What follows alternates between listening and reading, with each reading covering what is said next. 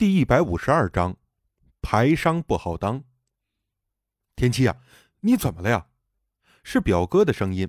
我半天才过去，慢慢的把门打开。表哥站在门口看着我，疑惑的问我为什么大喊大叫。我全身都是汗，两腿直突突。在表哥的追问下，我才说了这两次的情况。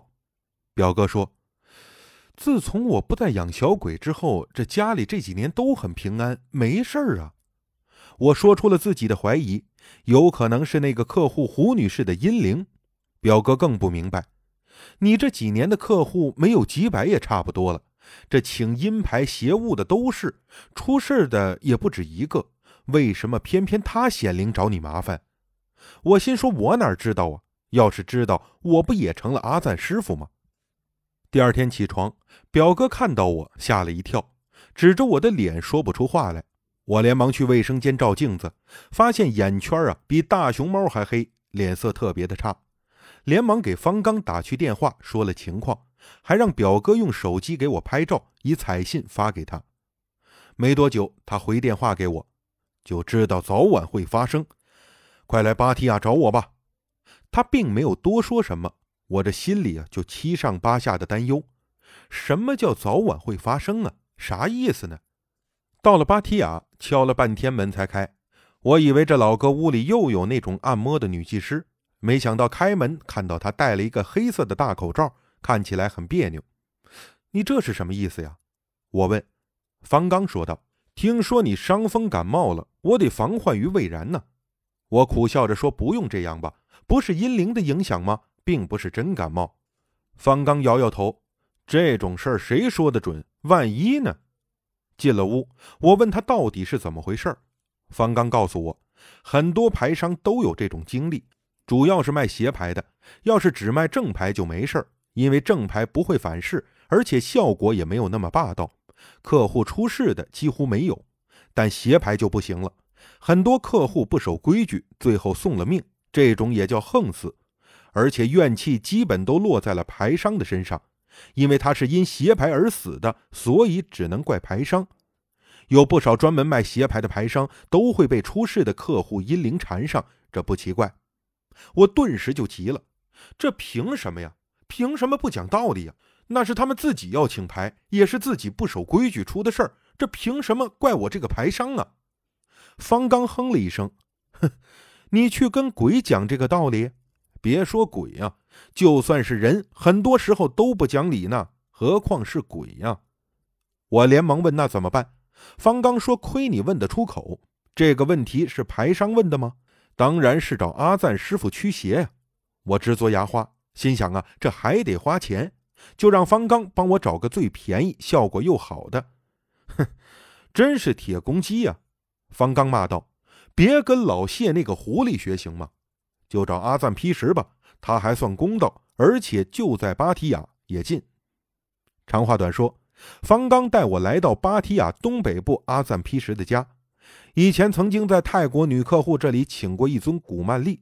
方刚说了情况，阿赞劈石点点头，当晚就给我做了一个引灵和驱邪法事。事后他告诉我，有个女大灵附在我身上，怨气不小，说是我害死了他和他的儿子，要我赔命。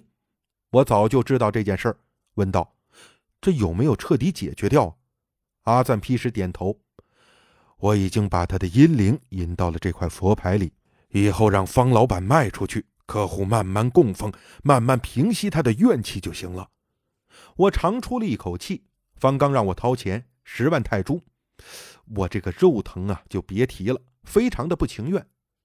回方刚家的路上，他拍着我的肩膀：“不用担心。”钱还可以再赚，好在不是每个出事的客户啊都会缠上你，不然啊我们也不用卖邪牌了。我问他遇到过几次这种事情，方刚哈哈大笑说从来没有过。为什么呀？我很奇怪，你当牌商的时间比我得长，卖的阴牌阴物也比我多，为什么没有遇到过？运气好吗？方刚指着车前面挂的那三串东西，看看这个。我顿时想起来了，初到泰国认识方刚的时候，他车里就挂着这三个东西。当时他还给我讲解过，其中有一串是用九头蛇王咒加持的，能保平安，也许就是这个在起作用。我连忙问：“方老板家里还有没有存货呀？给我也弄一条啊！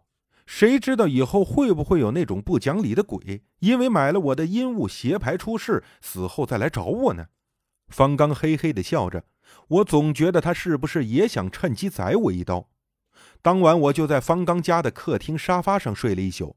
次日起来，方刚打开保险柜，从里面翻出很多佛牌来，最后挑出两条放在地上让我挑。一条是九层重叠限量版正牌，五万泰铢；另一条是双女大灵的宾灵牌，两万五泰铢。这宾灵是邪牌吧？谁的？我问。方刚说是阿赞巴送的，家里养了很霸道的小鬼仔，专门加持邪牌。我把头摇得像拨浪鼓。大哥呀，你这是嫌我麻烦还不够多是不是？刚赶走一个附在我身上的女阴灵，又弄回家两个，那我不是神经病啊？方刚哼了一声，哼，价钱不一样，正牌和人民币一万块，另外这个才五千，你自己选吧。说实话。一万块是真心疼啊！驱邪刚花出去两万，又要一万，我就说先考虑考虑。这佛牌呀，要不就先给我带着。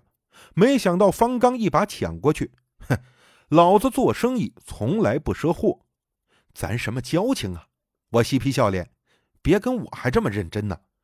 方刚板着脸，别套近乎，又不是我亲戚。然后又补充道：“就算是我亲戚也不行。”亲兄弟都要明算账，你是我亲兄弟吗？我想了想，说好像不是。既然方刚说过，不是所有的牌商都会遇到这种情况，而我也花两万块钱人民币驱走了一个，我觉得这个佛牌啊就不用请了，以后再说。过了几天，小杨从清迈游玩回来，找我和方刚聚会。吃饭之前，他要我给老谢打电话，也来凑凑热闹。方刚说。这干什么都爱请那个老狐狸啊，一毛不拔。我笑着说：“老谢是抠了点但毕竟也是生意伙伴和朋友，而且人脉广，主意多，以后免不得还得找他帮忙呢。”方刚哼了一声，没有说话，看来啊不是很认同。老谢从大巴车站小跑着来到我们休息的冷饮店，满头都是汗。我问：“你就不能慢点走吗？总是在擦汗。”走。呃走走也是要出汗的呀，老谢说：“我就是个爱出汗的体质，这泰国还热，除非到东北就不流汗了。”边说边擦着脑门。我们叫出租车来到一家海鲜餐厅，小杨坐在方刚旁边，兴高采烈的给我们讲去清迈的见闻。